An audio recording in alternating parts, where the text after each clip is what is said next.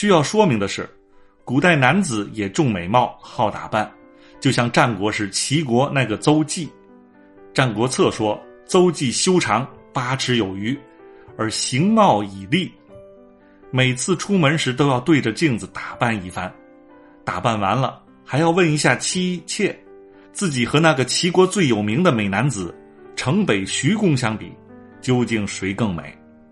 这还不算完，朋友来了，他还要再问上一番，但终归是不自信。碰到城北徐公了，还要仔细的看一看，比较一番。后世还有一个潘安，那美貌更是不得了。一旦形容男子美貌，都会说是貌比潘安。古代妇女从内心上来说，也是爱美男子的，就好比那个潘安，年轻时候走在大街上，妇女见了都要向他车上扔水果，这就有了“掷果迎车”一词。燕青也不例外，李师师见了燕青这表人物，倒有心看上他，于是，在酒席之间用些话来吵惹他。数杯酒后，一言半语便来撩拨。这个李师师见了燕青，一副神不守舍的样子，已经掩盖不住了。只因为李师师是皇帝的专用女人，燕青又怕误了哥哥大事，不敢造次，只好心生一计，拜了李师师做干姐姐，这才败住那妇人一点邪心。男子美貌总是免不了一些女性化倾向。比如说，一个男人面白，也会说他面如敷粉。作者对于燕青也是有意无意间把她像女人一样描写。你看他六尺以上身材，这在梁山好汉、武功高强的将领当中是少有的。那些人动辄都是八尺身材，燕京在这些人当中，倒像是扈三娘站在地煞星颁布里一样。再看他。十分细腰膀阔，感觉这是在写一个女子。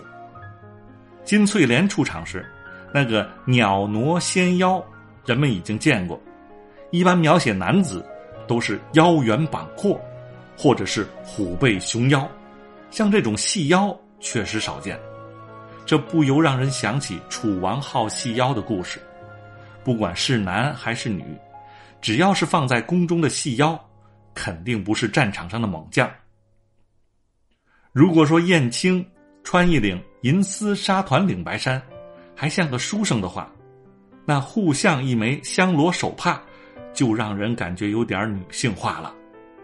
还有一点，燕青出场时，卢俊义有句话也非常耐人寻味。卢俊义看了一遭，便道：“怎生不见我那一个人？”说犹未了。燕青出场了。如果是第一次看《水浒传》，还真难说读者会认为接下来出场的是男人还是女人。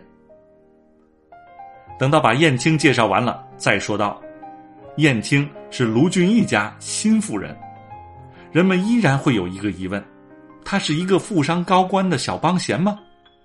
这就像那个高俅一样，在那个社会，不光是去边上一刀一枪为国家出力。才能博得个封妻荫子，有一副好面孔也能获取高位。尽管梁山坡是一群绿林好汉，但他们脱离不了那个时代，因而注定了燕青凭着一副好面孔就能获取高位。如果说宋江把美男子燕青当成是潜力股，将来不管是走李师师的门子，还是走其他达官贵人们的门子谋求招安，都可能派上大用场。那可真是无所不用其极了。